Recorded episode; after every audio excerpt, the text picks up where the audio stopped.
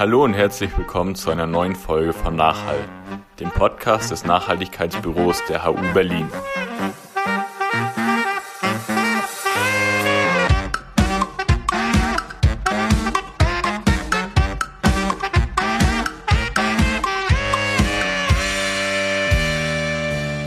Wir sind heute bei der Büchertauschparty von Machhaltigkeit. Machhaltigkeit ist die neueste AG beim Nachhaltigkeitsbüro und worum es hier genau geht, das verrät euch Helena jetzt. Hallo erstmal, ich bin Helena. Wir haben uns Anfang letztes Semesters gegründet und ähm, wir waren einfach ein paar Leute, die Bock hatten, was zu unternehmen, die irgendwie ein bisschen dieses Wissen rund um Klima, Umwelt, Nachhaltigkeit verbinden wollten mit Aktionen. Und dann haben wir uns zusammengeschlossen und Nachhaltigkeit gegründet. Das heißt, wir sind ähm, eine studentische Initiative oder jetzt auch eben eine AG vom Nachhaltigkeitsbüro und organisieren einzelne Workshops. Ähm, wir mitbinden uns immer einem bestimmten Thema der Nachhaltigkeit. Ähm, dabei hatten wir letztes Semester ähm, die erste Veranstaltung über die Modeindustrie. Damit, äh, dabei haben wir uns mit Fast Fashion versus Slow Fashion beschäftigt. Ähm, hatten eine wunderbare Diskussion, ob Kleidertauschpartys nicht sogar den Konsum anregen und haben anschließend trotzdem weiterhin fleißig unsere Kleider getauscht. Dann hatten wir eine Veranstaltung zum Artensterben und Insektensterben mit Fokus auf die Bienen und haben Seedbombs mit regionalen Samen gebastelt. Und dann hatten wir eine Veranstaltung zu Plastikproblemen. Dabei haben wir uns mit großem Plastik in den Meeren beschäftigt, aber auch mit kleinem Plastik, also Mikroplastik. Und haben anschließend Kosmetika und Mückenspray und Salben selber gemacht ohne Plastik. Ihr wart ja davor unabhängig vom Nachhaltigkeitsbüro unterwegs und seid jetzt Teil davon. Ähm, wie ist es denn dazu gekommen und was erhoffst du dir vielleicht davon? Also wir waren eigentlich von Anfang an viel mit dem Nachhaltigkeitsbüro im Kontakt, weil wir uns auch einfach total überschneiden mit den Themen und wir immer auf den gleichen Veranstaltungen rumhängen und ähm, haben schon lange überlegt, ob wir uns da irgendwie anschließen wollen, ähm, wurden auch öfter gefragt. Ursprünglich haben wir gedacht, dass wir von der Uni weg wollen, was auch immer noch ein bisschen unser Ziel ist, weil wir uns das, weil wir das Gefühl haben, dass wir in so einer Bubble unterwegs sind. Und das war ursprünglich der Grund, warum wir das nicht gemacht haben, weil das Nachhaltigkeitsbüro natürlich ganz fest an der HU verankert ist. Haben jetzt aber eigentlich gemerkt, dass das gar kein Problem ist. Zum Beispiel die Nachhaltparty von euch hat ja gezeigt, dass da ganz viele Leute auch außerhalb der HU auftauchen und dass es einfach eine Riesenplattform ist und dass es immer gut ist, sich zu vernetzen. Und wir freuen uns jetzt total, dass wir Teil von euch sind. Du bist ja ähm, super aktiv mittendrin in der HU. Wie bewertest du denn das Umfeld? Gibt es Unterstützung von euch seitens der HU? Und wie ist so die Reaktion von den Studierenden auf das, was ihr alles macht? Also das, die große Instanz HU weiß, glaube ich, gar nichts von uns, um ganz ehrlich zu sein. Aber unser Institut hier, ähm, die meisten von uns studieren auch hier im Institut, wo jetzt die Büchertauschparty stattfindet, am Institut für Europäische Ethnologie. Da werden wir wirklich super aufgenommen. Wir bekommen immer ohne Probleme Räumlichkeiten. Ähm, wir werden über den Newsletter beworben. Ähm, teilweise kamen auch schon Dozierende vorbei und haben mitgemacht. Ähm, also hier erfahren wir wirklich große Unterstützung. Ähm, Studierende, tatsächlich kam es heute zum ersten Mal vor, dass mich jemand gefragt hat, ob ich zur Büchertauschparty gehe. Und da habe ich mich natürlich sehr gefreut. Ähm, allerdings habe ich das Gefühl, dass die meisten noch nicht so richtig gecheckt haben, dass wir eine Initiative sind, die das immer machen und nicht die Fachschaft. Deshalb würde ich auch gerne mal einfach in andere Räumlichkeiten gehen. Wir waren schon mal im Café Flora, aber ähm, leider ist es da nicht so einfach, mit kurzem Vorlauf das Café zu bekommen. Deshalb landen wir da doch meistens hier. Also, wenn ihr was wisst, sagt Bescheid. Hast du noch eine Frage? Ähm. Sonst? Nee, okay. Dann die letzte Frage. Wenn man Lust hat, bei euch mitzumachen, äh, muss man irgendwas Spezielles können oder nicht? Und wie kann man sich da am besten einbringen und wen kontaktiert man da? Also man muss erstmal gar nichts Spezielles können. Äh, man muss auch nicht an der HU studieren, man muss überhaupt nicht studieren, man muss sich auch noch gar nicht mit Nachhaltigkeit auskennen und noch nie eine Veranstaltung organisiert haben. Wir haben, glaube ich, schon einen kleinen Wissensschatz angesammelt, den teilen wir auch total gerne. Man kann zum Beispiel auch, ähm, wie wir heute ähm, Glühwein verteilen, solche Aufgaben erstmal übernehmen, bis man sich da reingedacht hat. Wir freuen uns total über Zuwachs, also bitte meldet euch bei uns. Ähm, am besten, ihr schreibt uns einfach über Instagram oder Facebook oder an unsere E-Mail.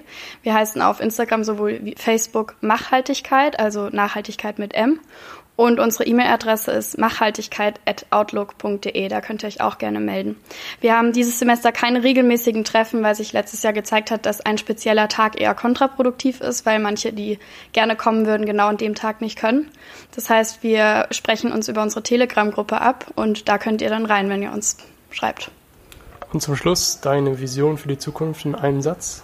Oh, wow, das ist eine Frage. Meine Vision für die Zukunft ist, dass die Gesellschaft checkt, was abgeht und endlich anfängt zu handeln. Ich würde mal anfangen mit äh, E-Book versus Buch. Hat denn irgendjemand eine Idee? Würdet ihr einschätzen, dass das E-Book an sich irgendwie eine ökologische Variante ist zum, ähm, zum Lesen und zum Bücher neu kaufen und neu lesen? Wer hat davon schon mal vielleicht was gelesen oder gesehen? Eine Idee? Nö. Dann? Darf man auch raten? Klar, also, auf jeden Fall. Ich denke mal, also gerade die Geräte, die werden ja äh, auch aus, äh, ich weiß gar nicht, wie man das alles nennt, was da drin ist, Kobalt und sowas, ist ja auch in solchen E-Readern drin, denke ich mal, wie in einem Handy. Das wird ja auch, äh, das zerstört ja auch die Umwelt. Ähm, ich weiß nicht, was schlimmer ist, äh, so ein Kobaltabbau oder, oder Holz, äh, um, um Bücher herzustellen. Ja, genau. Und äh, diese Server, auf die ganzen Daten liegen, die produzieren ja auch CO2 und ja. verbrauchen Strom und deswegen. Ich weiß aber jetzt das Ergebnis nicht, was bei, was bei Ja, alles gut, ich erzähle ja auch noch ein bisschen was dazu. bieten die Reader die Möglichkeit, dann auch Bücher zu tauschen? Also nicht, eben nicht, oder? Ja, nee. ähm, leider bisher eigentlich nicht, außer du tauschst wirklich deinen physischen okay, Reader mit ja. Freund oder Freundin oder Kanten. Also im Endeffekt glaube ich schon, dass es ökologischer ist, einfach aus Holz bzw. dadurch Papier ein Buch herzustellen. Äh, wie schon gesagt, du kannst es tauschen, du kannst es an beliebig viele Leute im Endeffekt weitergeben. Du hast nicht den Energieaufwand einmal der Produktion des Geräts in solchem Ausmaß, wie du Energie brauchst, um ein Buch zu, äh, zu drucken bzw. selbst zu schreiben. Gleichzeitig muss ja auch die Software irgendwie immer wieder aktualisiert werden, die dauerhaft in Bearbeitung ist. Die ganzen einzelnen Bücher sind von verschiedenen Herstellern und müssen dementsprechend auch irgendwie vertrieben werden. Und da hängt, glaube ich, so viel mehr mit zusammen, als strikt und ergreifend einfach ein Buch zu kaufen. Gleichzeitig geht mit den E-Books auch eine, eine, ganz große Sparte an Arbeitskräften und so eigentlich auch Kultur verloren, weil immer weniger Leute sich wirklich mit Büchern auseinanderzusetzen wissen. Und bei dem Gedanken, jederzeit irgendwie sich online ein Buch kaufen zu können, glaube ich, hat, setzt sich auch keiner mehr mit dem Bücherschreiben und dem Schriftsteller sein an sich auseinander. Ich glaube, da muss ich auch ein bisschen drüber diskutieren. Aber ich würde dann. Ein super Beitrag für unseren Debate-Teil gleich später. Aber danke. Ja, also ich fand es total interessant, weil am Anfang ähm, habe ich diesen E-Book wieder immer so ein bisschen als die ökologische Variante zum Bücher neu kaufen ähm, gesehen. Es wurde häufig so ein bisschen so promoted. Und ähm, jetzt haben wir so ein bisschen rein recherchiert, wie viel produziert wirklich was. Und ähm, ich rede erstmal nur über wirklich neu produzierte Bücher. Das heißt, ähm, ein Buch mit äh, ca. 250 Seiten produziert in der Herstellung 1,1 Kilogramm CO2. Das heißt, man kann sich vorstellen, wenn man jetzt einen Harry Potter kauft, der hat, naja, 750 Seiten vielleicht, kommt auf, das, auf den Teil an, ähm, dann wären allein ein Harry Potter Buch neu produziert schon über drei Kilogramm CO2, was ähm, schon, finde ich, für ein Buch relativ viel ist. Ähm, an sich spart ein E-Book natürlich Papier, aber der Download, wie du auch schon gesagt hast, ähm, produziert auch CO2 durch ähm, den, also durch verschiedene Teile, nämlich durch den, für den Datentransfer werden ähm, Switches, Router, dann die Signalrepeater, Server und die Datencenter gebraucht und die verbrauchen alle Strom und ein Gigabyte ähm, an Download verbraucht ca. 3 CO, äh, Kilogramm CO2. Und ähm, es kommt natürlich dann auf die Dateigröße an, aber ich denke, wir haben alle schon mal irgendwie einen Reader in unseren Moodle-Kursen runtergeladen oder so. Und wenn man unterwegs ist mit seinem Datenvolumen, funktioniert es nicht einfach so, weil es einfach wahnsinnig groß ist. Und wenn man das zusammenrechnet, kommt da schon auch eine ganze Menge zusammen. Ähm, ähnlich, was nicht direkt in die Büchersparte mit reinkommt, aber auch so ein bisschen zu Hobbys und Unterhaltung, ist, dass eben auch so Netflix und Amazon Anbieter, die nutzen kaum Strom aus regenerativen ähm, Quellen. Und da kann man noch so gut Ökostrom zu Hause verwenden, wenn dann die, die Base, die sozusagen das, das vermittelt, was man sich anschaut oder was man liest, keinen Ökostrom verwendet, dann ähm, wird das, die Bilanz trotzdem schlechter. Die Produktion von einem E-Book-Reader produziert so circa 24 Kilogramm CO2 an sich als Gerät und ähm, so als so ein kleines Fazit in der Quelle, die ähm, wir uns angeschaut haben, hieß, dass ein E-Book-Reader und die E-Books zusammen weniger CO2 als gedruckte Bücher verursachen. Aber ähm, es kommt halt darauf an, wie viele Bücher man im Jahr liest und wie lange man das E-Book, ähm, den E-Book-Reader verwendet und wie gut man den pflegt, wie häufig man den auflädt. Das ist ja ähnlich wie bei einem Handy, wie bei einem ähm, PC. Lädt man den ähm, die ganze Nacht auf, lädt man den wirklich nur so lange auf, bis die 100% voll sind, steckt ihn dann aus. Schaltet man ihn aus, da bin ich selber äh, auch schuldig, den nicht immer auszuschalten. Und das zählt natürlich auch für einen ähm, E-Book-Reader. Und ähm, interessant dazu, denn das haben wir beispielsweise auch auf dem Account äh, Nachhaltiger Leben in Berlin gesehen, der hat dort auch ganz schön ähm, die Quelle noch verlinkt. Also falls irgendwelche Fragen wegen Quellen kommen, einfach am Ende nochmal uns ansprechen. Ähm, wenn man durchschnittlich jeden Tag zwei Stunden auf Netflix oder Amazon Video verbringt, dann sind das pro Stunde ca. 3 Gigabyte Daten. Das sind dann 730 Stunden pro Jahr und macht ca. 6500 Kilogramm CO2. Und das ist ungefähr die Menge, die man auch verbrauchen würde, wenn man zu allen Drehorten von, der hat das Beispiel von Game of Thrones verwandt, ähm, wenn man zu all den Drehorten hin und zurück fliegen würde. Und ähm, das fanden wir schon ganz schön, ganz schön krass. Zu allen? Mhm. Zu allen, genau. Das ist äh, Kroatien, Island, Nordirland, Malta, Marokko und Spanien. Und ähm, ich meine, wenn man sich zum Beispiel überlegt, hey, wir wollen weniger fliegen, dann hat man mehr Zeit und überlegt, okay, ich, ich arbeite vielleicht mal meine Filmliste ab oder da gehört natürlich auch mit rein, ich lese mal ein bisschen mehr, ich höre mehr Hörbücher, wie auch immer. Das zählt ja da alles mit rein. Das heißt, man muss so diese verschiedenen Dinge so ein bisschen verbunden sehen und das eben alles irgendwie einen Einfluss hat. Ein Tipp davon war, dass wenn man die Darstellungsqualität von äh, High auf Medium stellt, kann man so circa 5000 äh, Kilogramm CO2 pro Jahr einsparen. Und ähm, dann weiter nochmal zu den E-Books. Ähm, die verschiedenen Reader verbrauchen auch unterschiedlich viel Strom pro Jahr. Ich muss jetzt nicht unbedingt sagen, was für Displays welchen Unterschied machen, weil das wird den meisten von uns wahrscheinlich nicht so viel sagen. Aber es gibt zum Beispiel zwei Hauptdisplays, die verwandt werden.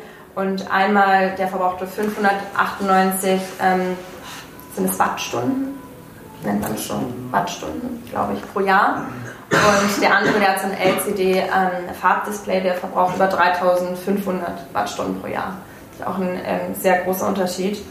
Und wie du auch schon erwähnt hast, in so einem E-Book-Reader sind verdammt viele ähm, verschiedene Stoffe mit drin enthalten. Ähm, die Hauptteile in einem ca. 200 Gramm schweren E-Book-Reader sind ähm, Kupfer, Silber, Gold und Palladium. Ähm, zum größten Teil Kupfer und die Stoffe können auch eigentlich alle sehr, sehr gut zurückgewonnen und recycelt werden. Das Problem ist nur, dass ähm, nur ca. 20% von allen Altgeräten überhaupt recycelt, also fachgemäß recycelt werden. Und ähm, bei Handys ist das noch viel geringer. Das heißt, bei Handys ist ja so dieses große Problem mit dem Kobalt.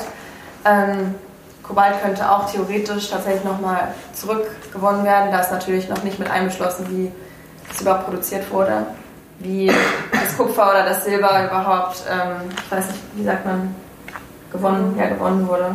Da gehört natürlich auch nochmal eine Menge mit rein, mit Arbeitsbedingungen, mit ähm, sehr unfairen Löhnen und äh, auch Umweltbelastungen. Genau. Ähm, das heißt, zu der Umweltbilanz an sich von so einem Reader müsste man mit reinrechnen, wo das produziert wurde und wo die einzelnen Teile produziert wurden. Das heißt auch die einzelnen Stoffe, die mit reinkommen. Dann ähm, fast alle Reader werden in China hergestellt, auch die sehr hochwertigen, guten Marken. Das heißt generell ist auch bei dem Transportweg noch die Strecke von ähm, so in dem Beispiel in der Studie wurde Shanghai, äh, von Shanghai nach Hamburg gerechnet. Die werden zu ungefähr gleichen Teilen mit äh, Frachterschiffen und auch mit Flugzeugen transportiert. Aber es hat halt beides einen ziemlich großen Einfluss. Dann ähm, trägt hauptsächlich die Herstellung als die Nutzungsphase in diese Umweltbilanz mit ähm, dazu. Das heißt, die Herstellung hat halt den größten Teil und die Nutzung danach einen ziemlich geringen. Aber wenn man jetzt sich ein E-Book wieder zu Weihnachten wünscht und ein Buch liest, dann ist die Nutzung natürlich sehr, sehr gering im Vergleich zu, wenn man das über viele Jahre hinweg nutzt. Ähm, dann, was ich auch ganz interessant fand, dass die Umweltauswirkungen von Büchern aus Recyclingpapier, äh, Recyclingpapier leicht unter den ähm, aus Frischfaserpapier liegen und dass bei Büchern, also bei gedruckten Büchern hauptsächlich auch die ähm, Herstellung des Papiers zu den Umweltbelastungen beitragen.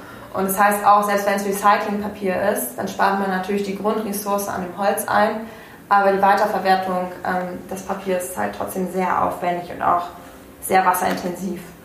Und ökologisch gesehen würde sich so ein wieder für ab 10 Büchern pro Jahr lohnen, ungefähr. Genau, also eher für, für viel Leser, als wenn man jetzt viel LeserInnen, als wenn man ähm, alle vier Monate vielleicht mal ein Buch anfängt. Genau. Ja. Ja. Wolltest du noch was zu Recyclingpapier sagen oder? Soll ich damit gleich später machen? Ja, mach Okay, dann würde ich noch mal ein bisschen was zu Papier und auch dem Recyclingpapier sagen. Ähm, in, an sich zu Papier in Deutschland wird jedes Jahr pro Kopf ca. 250 Kilogramm verbraucht. Ähm, das ist natürlich wahnsinnig viel, aber da zählt auch alles mit rein. Das heißt auch ähm, das Papier, was in, in Unis, in Schulen, in Büros verbraucht wird, das wird dann einfach auf den Pro-Kopf-Verbrauch mit dazu gerechnet. Ähm, der Zellstoff für Papier und ähm, wird aus dem entrindeten, geschnitzelten Holz gewonnen. Sehr interessant fand ich, dass das dann Hackschnitzel genannt wird. Und ähm, es gibt halt drei verschiedene Verfahren zur Fasergewinnung von Papier. Also einmal die chemische Gewinnung ähm, von dem Zellstoff, ähm, dann die mechanische Gewinnung, das heißt die Zerreibung und ähm, dann die Gewinnung aus Altpapierstoffen. Und ein Fünftel der weltweiten Holzproduktion geht tatsächlich in Papier. Das heißt, es ist eigentlich, also meiner Meinung nach, das ist natürlich jetzt wahnsinnig subjektiv, eine, eine total große Verschwendung, dass man, beispielsweise hier so ein, so ein kleiner Block, das ist einmal vollgeschrieben, sind meine Notizen, danach schmeiße ich sie wahrscheinlich weg oder hoffe, dass ich sie nochmal irgendwie verwenden kann für unsere Präsi am Ende. Aber trotzdem wird das nur dafür hochgezüchtet an Holz, dass daraus so Papier hergestellt wird. Das finde ich äh, schon wahnsinnig, dass es eben ein Fünftel der weltweiten Holzproduktion ist, obwohl so ein Möbelstück eigentlich viel mehr Holz bedarf als ein bisschen Papier. Und äh, in Deutschland wird tatsächlich hauptsächlich durch Forstungsholz und Nebenprodukte aus Sägewerken für Papier verwendet. Ähm, falls jemand wissen möchte, was durch Forstungsholz ist, könnt ihr den anliegenden Tischler dort hinten in der Ecke fragen. Ähm, genau. In anderen Ländern dann häufig Plantagenholz ähm, genutzt. Das wurde nicht näher erklärt, aber ich würde, würde sagen, das Plantagenholz heißt, dass entweder das extra für Papier angebaut wird oder ähm, beispielsweise dort dann auch die Regenwaldproblematik mit ähm, reinbezogen wird. Stand in der Studie leider nicht genauer drin. Da wäre nochmal äh, Stoff, um weiter rein zu recherchieren. In Deutschland wird ähm, tatsächlich 50 Prozent des Papiers aus Altpapier gewonnen, was eigentlich eine ziemlich hohe ähm, Zahl ist. Und ähm, trotzdem ist zwischen 1995 und 2008 das ähm, fossile CO2 von 14,1 Millionen Tonnen auf 18,5 Millionen Tonnen gestiegen, weil obwohl die ökologischen Bemühungen sehr stark waren und auch viel gemacht wurde und es gibt neue Zertifikate, dass es wirklich 100% Altpapier und recyceltes Papier ist und ähm, dass teilweise auch recyceltes Papier günstiger ist, wie zum Beispiel beim, beim Klopapier, sehe ich, dass die ähm, Recycling-Varianten ziemlich günstig sind im Vergleich zu denen, die nicht recycelt sind.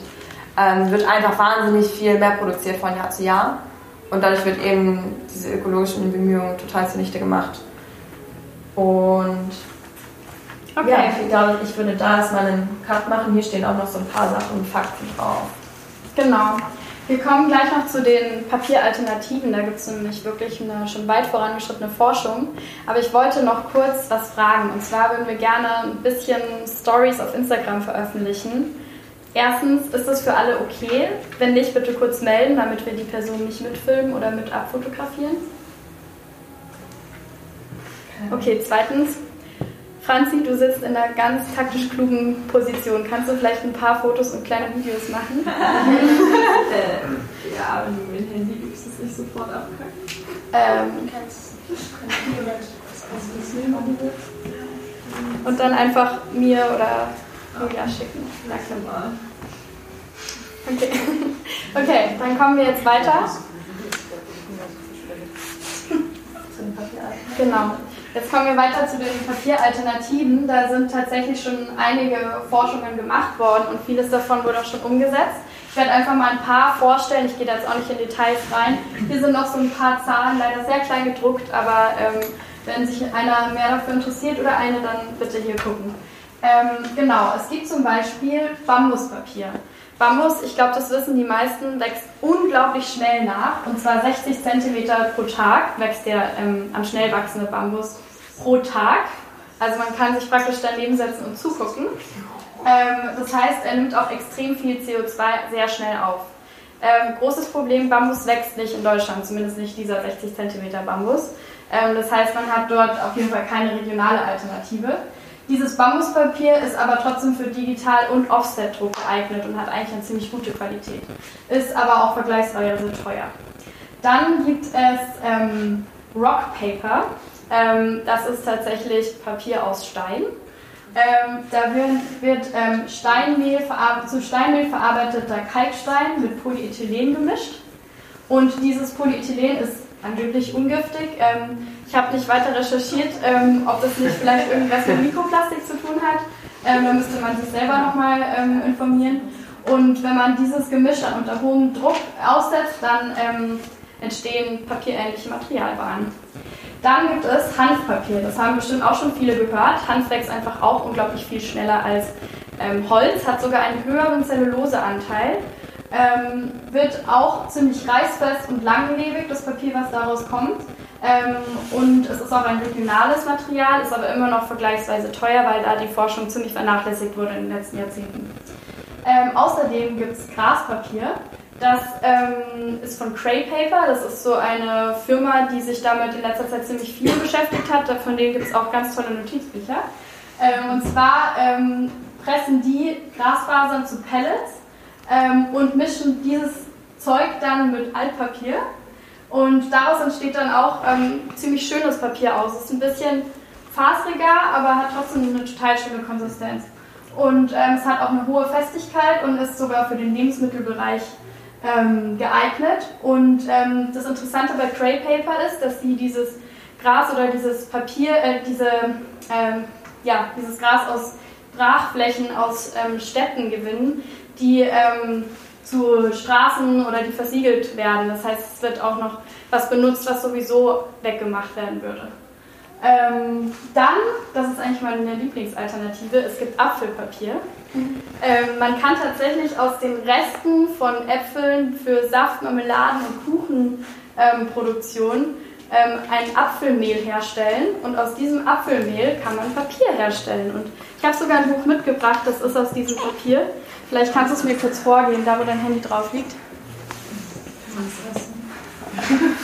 Man kann ich weiß nicht, wir können ihr E-Mail fragen. also, ich weiß nicht, ihr könnt es euch ja später mal genauer angucken, aber das ist aus Äpfeln. Wow. Ähm, und was ich daran halt besonders toll finde, dass, das, dass diese Apfelreste sowieso übrig sind und sonst auf dem Biomüll landen würden. Und genau. Ja, ähm, dann. Welches Wort? Und? Äh, Lady Gaga. Nee, wie heißt die? Pink Lady. So. Ja, ja, warte, mach mal. Okay.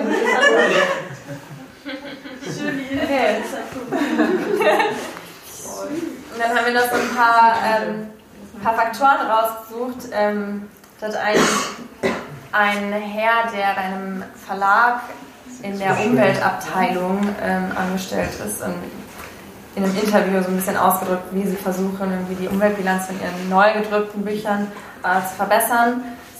Waren auch ein paar Sachen dabei, wo ich überhaupt nicht wusste, dass es überhaupt so einen großen Einfluss hat.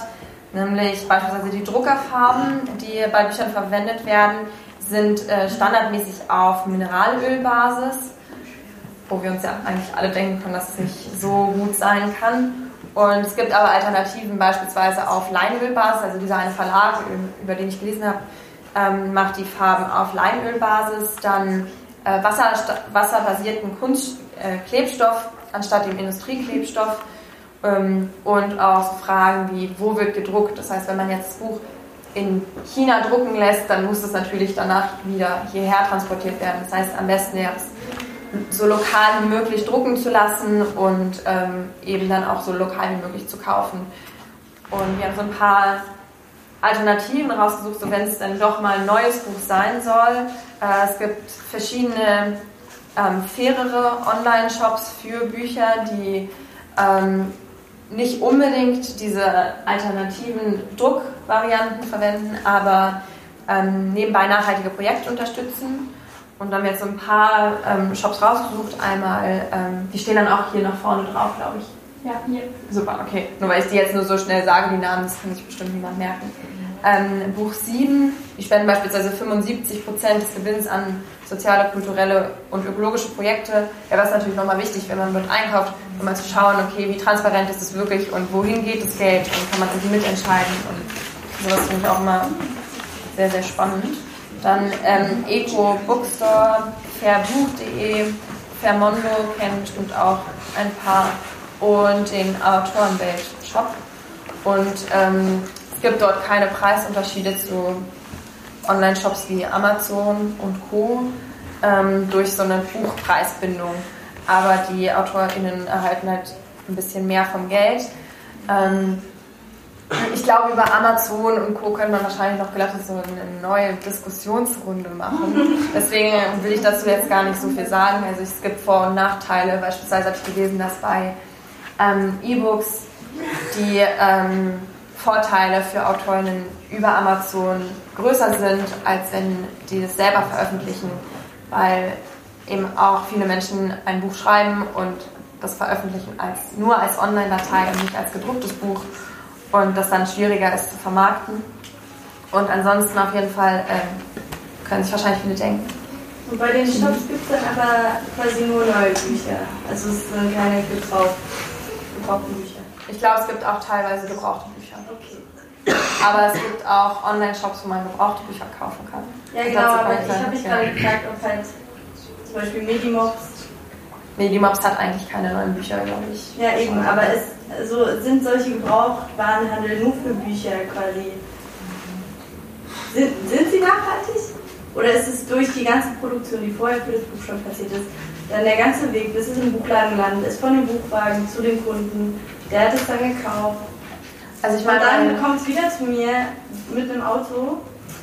Natürlich ähm, schwierig zu sagen, weil letztendlich, glaube ich, ist es nachhaltiger, wenn man, wenn man zu, zum Nachbarn rübergeht und sich dort ein Buch leiht oder. Ja. Ähm, das wäre auch eine gute, gute Möglichkeit. Auf Apfelpapier. ähm, das wäre wahrscheinlich am, am nachhaltigsten, aber letztendlich ist es natürlich eine wahnsinnig gute Quelle, wenn man zum Beispiel eine Liste hat von Büchern, die man lesen möchte. Und bei Medienbox beispielsweise kann ich jetzt einen Titel eingeben und finde, ah, okay, das kann ich dort bestellen. Ich kann gleichzeitig auch in einem Zug Bücher, die man selber nicht mehr haben möchte, mit abholen lassen, was dann ja einen Weg einspart. Und ähm, also mein persönlicher Favorit ist eher so lokale Buchhandlungen und äh, auch lokale Secondhand-Buchläden oder Flohmärkte, weil man dann gar nicht online bestellen muss, aber das ist eben nicht für jeder Mann, jeder Frau zugänglich. Vor allem, wenn man wirklich ein bestimmtes Buch auch braucht, zum Beispiel für die Uni oder warum auch als immer. Als Geschenk, wenn sich jemand ein bestimmtes Buch wünscht oder wie gesagt eine Buchliste. Oder wenn man eben nicht in Berlin wohnt, wo alles direkt vor der Tür ist. Genau. Aber es gibt auch für lokale Buchhandlungen, wo man eben das Buch direkt bestellen kann, das ja eigentlich auch am nächsten Tag da ist, ähm, tatsächlich auch Online-Services. Ich habe selber nicht wirklich nachgeschaut, wie das dort funktioniert. Ähm, einer heißt buchhandel.de und geniallokal.de. Ich glaube, man kann so ähm, Postleitzahlen eingeben, sieht dann, okay, wo ist der nächste Buchladen welcher nächste Buchladen hat mein Buch oder man kann es direkt über diese Seite bestellen. Ich denke mir manchmal, okay, man könnte dann auch einfach gucken, wo ist der nächste Buchladen und dann hingehen oder anrufen. Aber das ist bestimmt auch für, für viele Menschen, die es eben nicht so einfach haben, zu einem Buchladen zu gehen, eine sehr gute Möglichkeit. Und ansonsten haben wir, also ich meine, die meisten Tipps sind wahrscheinlich auch selbsterklärend, halt gebrauchte Bücher kaufen, da gibt es so viele Möglichkeiten. Ähm, entweder über gebrauchte Gebrauchtbuchläden, Flohmärkte, so Verschenke, Verschenkekisten mit Freunden tauschen, insgesamt über solche Tauschregale. Es gibt mittlerweile total viele. Mir ist leider aufgefallen, dass bei den Büchertauschregalen, die werden manchmal ein bisschen vernachlässigt, weil meistens steht das Regal dann, steht irgendwo, beispielsweise in der HU im Hauptgebäude oder hier.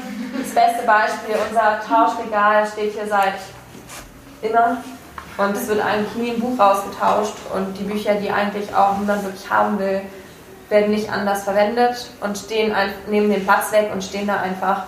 Und ähm, ich glaube, dass an manchen Stellen das ein bisschen mehr Organisation bedarf. Zum Beispiel mit einer Büchertauschparty. genau. Das ist ähm, auch eine, eine, sehr, sehr gute Möglichkeit. Meint ihr aber nicht, dass das auch ein großes Problem ist, dass die Leute die guten Bücher nicht mehr hergeben wollen? Also ich weiß, wenn ich ein gutes Buch habe und das gelesen habe, dann dann kannst du es aber vielleicht verleihen. Richtig, ja. aber ich würde es zum Beispiel nicht einfach in so eine Tauschkiste stellen oder hergeben, weil ich mir irgendwie. Also ich glaube, ich würde, ich würde es tatsächlich schon in ein Tauschregal stellen, aber nur wenn ich ein gutes Buch dafür zurückbekomme. Ja, ja genau. Also wenn ich dann jetzt zum Beispiel hier schaue und kein gutes finde, was mich interessiert, dann würde ich das Buch eher mit jemand woanders schauen. Genau. Es gibt ja auch ein Problem, wenn, wenn jetzt ein neues Buch rauskommt, was super, äh, was super ist und ja. du willst es unbedingt lesen, dann kannst dann du nicht ist, glaube ich, die einzige Möglichkeit, wirklich das so nachhaltig wie möglich zu kaufen, über einen lokalen Buchhandel, zu schauen, okay, hat irgendein Freund und Freundin das schon gekauft, kann man sich das teilen, kann man das vielleicht auf nachhaltigem Apfelpapier kaufen oder so. Aber ähm, vor allem bei neuen Büchern ist, glaube ich, das mit dem Gebrauchkaufen auch am, mit am schwierigsten. Mhm. Ja, also ich glaube, mit diesem irgendwie Bücher besitzen wollen, das ist auch noch so ein Ding, das auch irgendwie so irgendwie gerade die auch eher weniger konsumieren wollen, immer noch voll das Ding, dass man Bücher besitzt. Und ich glaube, das ist auch, also auch wenn man richtig gute Bücher hat und liest, manchmal gibt es ja so Bücher, die liest man halt wirklich auch öfter, aber manchmal gibt es Bücher, die sind zwar richtig gut, aber du bist ja auch nicht sicher, ob du die noch mal lesen würdest oder so. Nee, ich eher nicht. Ich glaube, das ist auch manchmal so ein bisschen Ding von, dem, von dieser, oder so, so zumindest mal drüber nachzudenken, ob man ob es wirklich so nötig ist, so viele Bücher ja. zu besitzen. Und bei neuen Büchern, es gibt ja auch Büchereien und die, ja. die haben voll oft aktuelle Bücher und du ja. kannst sie ausleihen und Büchereien sind eh voll die geilen Orte. Sind Orte, wo du dich aufhalten kannst, ohne Geld zu zahlen. Das ist ungefähr die einzigen, die es gibt. Ähm, Man kann dort auch ganz oft neue Bücher bestellen lassen, wenn sie sie noch ja. nicht haben und die bekommen die ähnlich wie Buchläden echt am nächsten Tag. Also ja, das steht ja auch mit drauf, ähm, habe ich noch äh, vergessen. Also das ist halt irgendwie so eine Struktur, ja. die gesellschaftlich wichtig ist und wie man das supporten kann. Ich finde es auch ähm, sehr gut, wenn man beispielsweise gute Bücher hat, dass es eben Möglichkeiten gibt, wie Medimobs, wo man die im Zweifelsfall verkaufen kann oder Flohmärkte, wenn man Probleme hat, sich von sowas zu trennen, weil für die meisten ist es dann so, okay, ich bekomme jetzt noch 5 Euro für mein gutes Buch. Ich meine, bei Medimobs bekommt man nicht sonderlich viel, aber für manche ist es dann okay, dann kann ich 5 Euro in ein neues, neues Buch auf Medimobs vielleicht investieren und dadurch wird es aber trotzdem nochmal gelesen oder vielleicht noch zweimal gelesen und ich dachte früher auch immer, dass es total total toll wäre, in meinem äh, Zimmer oder Wohnung schön Bücherregale zu haben, die total vollgestellt sind, am besten noch nach Farben sortiert. ist halt die Frage, okay, braucht, braucht man das? Und ist es wirklich wichtig? Mein, ich habe neulich mit meinem Vater darüber gesprochen, der hat gesagt, dass er beim Umzug, ähm, ich glaube, über 2000 Bücher aussortiert hat.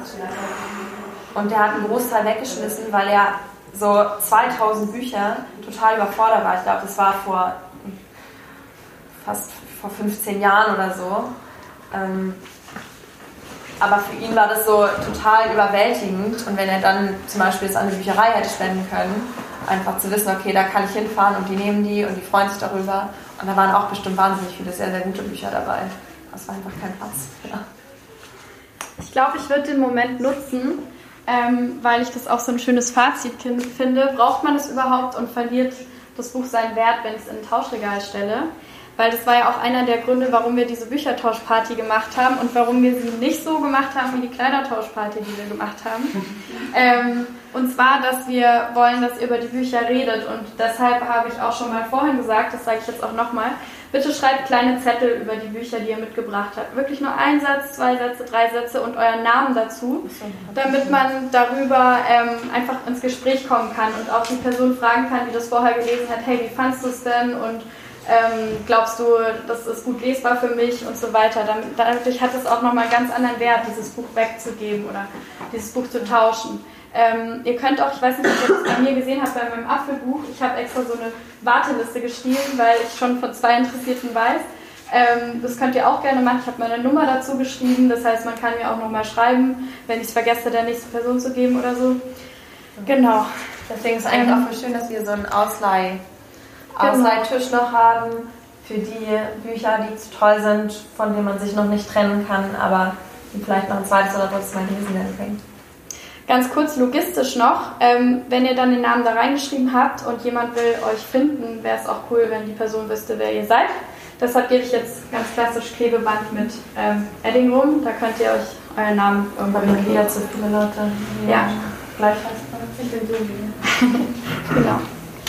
Und nochmal, das habe ich vorhin noch nicht dahin geklebt gehabt. Hier ist so der Stapel für zum Ausleihen, also von denen ihr euch nicht so ganz trennen könnt. Und hier ist der ähm, Tisch für die Bücher zum Tauschen und Verschenken.